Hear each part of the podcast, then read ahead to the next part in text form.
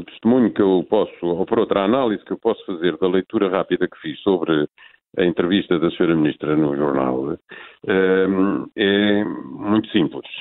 É que em vez de termos uma Sra. Ministra preocupada com uma, uma evolução uh, com diferenças sobre o passado, uh, no sentido da maior capacitação das estruturas do Ministério, vemos uma ministra empenhada em defender a destruição desse mesmo Ministério. O que é que eu quero dizer com isto?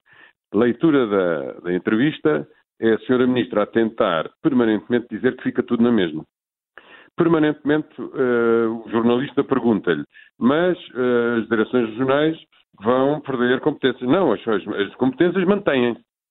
Mas o senhor diretor regional vai ser uh, extinto. Não, o senhor diretor regional vai a passar a ser um subordinado da presidência da CCDR.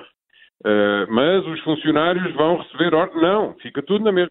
Ou seja, uh, apetece fazer uma pergunta. Se é para ficar tudo na mesma, então porquê esta insistência de fazer esta alteração que, queiramos ou não, uh, evidencia uma, uma mistura de competências que são imisturáveis, não são miscíveis, e que vão, a pouco e pouco, serem diluídas nas competências de uma estrutura que vai, obviamente, aumentar, que vai ter uma representatividade até no próprio território que hoje não tem, que são as CCDRs, que passam a disponibilizar-se dos funcionários das direções regionais para fazerem tarefas que não são as tarefas que devem ter relacionadas com a aplicação das políticas agrícolas, sejam elas nacionais, sejam elas da política agrícola comum da União Europeia.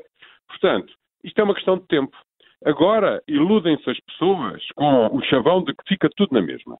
As pessoas ficam no mesmo local, as pessoas ficam uh, com as mesmas uh, localizações, com as mesmas competências. Daqui a seis meses começam a ser uh, instruídos que têm que olhar para este assunto ou para aquele assunto no âmbito das instruções recebidas da CCDR, que podem ter a ver com uh, problemas da educação, problemas da saúde, problemas da cultura, que são algumas das outras áreas que vão também passar para a tutela da CCDR. Daqui a dois anos, provavelmente já mudaram algumas instalações ou alguém de instalações para estar mais próximo da nova cadeia de comando que será estabelecida pelo presidente da CCDR. E daqui a três ou quatro anos, em plena aplicação da política agrícola comum, está esvaziado o Ministério da Agricultura, estão desacompanhados os agricultores e está a ineficácia, que hoje é patente, agravada. Por isso, nós não entendemos de maneira nenhuma esta mudança.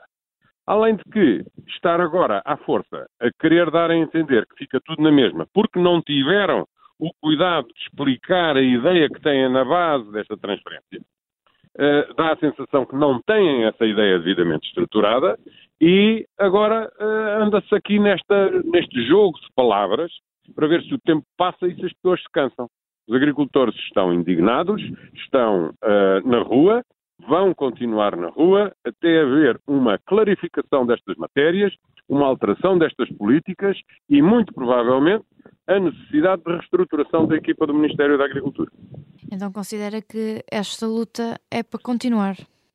Esta luta é para continuar. É para continuar porque os agricultores são uh, é, a, é a, a profissão mais nobre e mais antiga que existe na humanidade, que é produzir alimentos.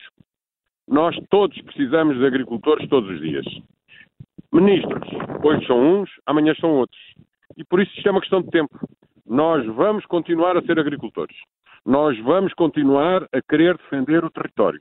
Nós vamos continuar a querer conjugar os interesses da conservação da natureza com os interesses da prática da agricultura.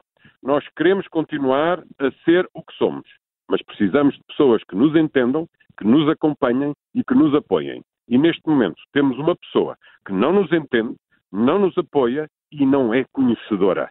Esse é o nosso principal problema.